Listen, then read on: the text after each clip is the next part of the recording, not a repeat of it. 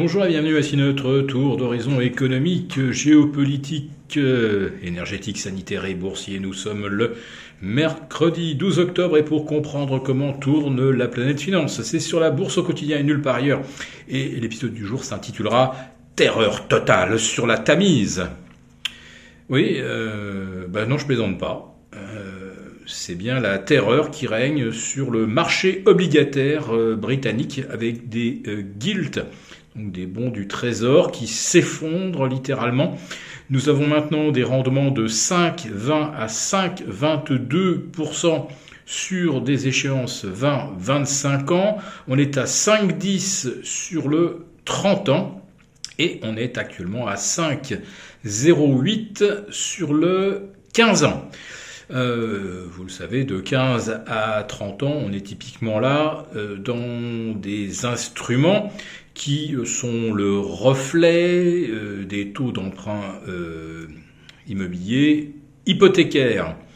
Mais là où je peux parler de terreur totale, c'est que les obligations les plus sécurisées, c'est-à-dire les gilts indexés sur l'inflation au Royaume-Uni, donc on ne craint rien du tout là, l'inflation progresse, ça ne devrait pas jouer, ça ne devrait pas les impacter, eh bien même ces obligations ultra sécurisées chutent maintenant, ce qui signifie que les fonds de pension euh, qui détiennent euh, ces instruments à 15, 20, 25 ou 30 ans ont subi de telles pertes, euh, font face à de tels appels de marge sur des swaps de taux, dans le mauvais sens, qu'ils sont maintenant obligés de tout liquider, et y compris ces fameux gilts indexé sur l'inflation. Donc là, euh, la Banque centrale d'Angleterre n'a pas le choix, elle va devoir continuer d'intervenir, même si elle a tenté hier euh, de réitérer qu'elle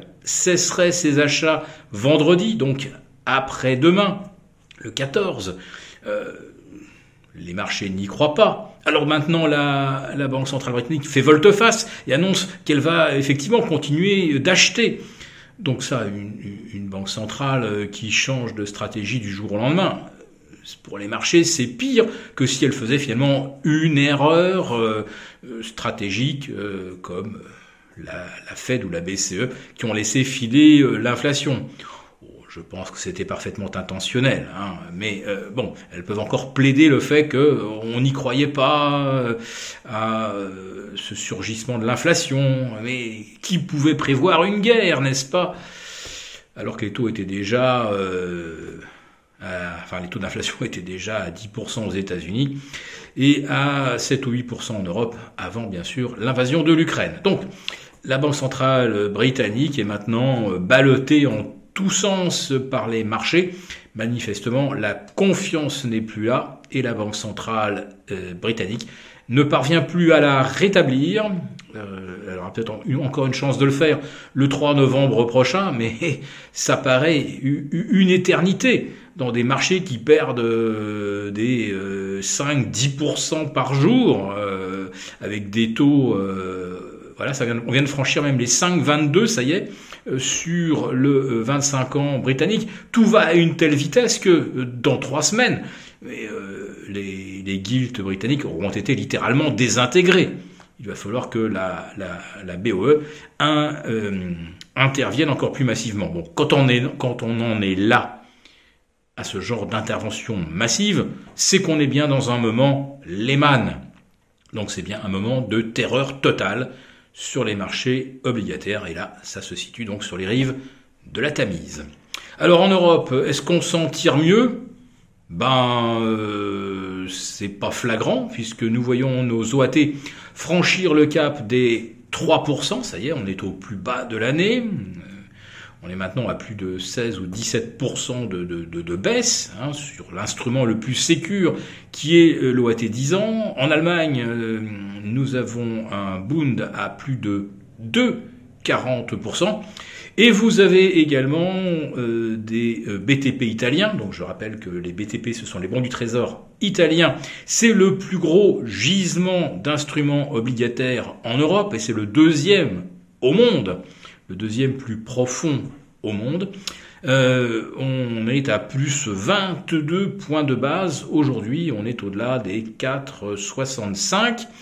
Euh, on atteint Pardon, on est à 4,85, excusez-moi.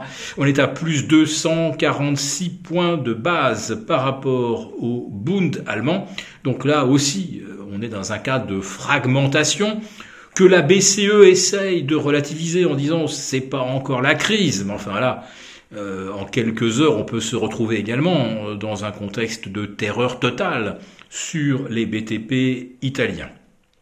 Alors curieusement, bah, c'est aux États-Unis finalement que ça se passe le mieux, avec des petits bonds qui sont à 3,96, qui flirtent avec les 4, mais sans franchir l'objectif.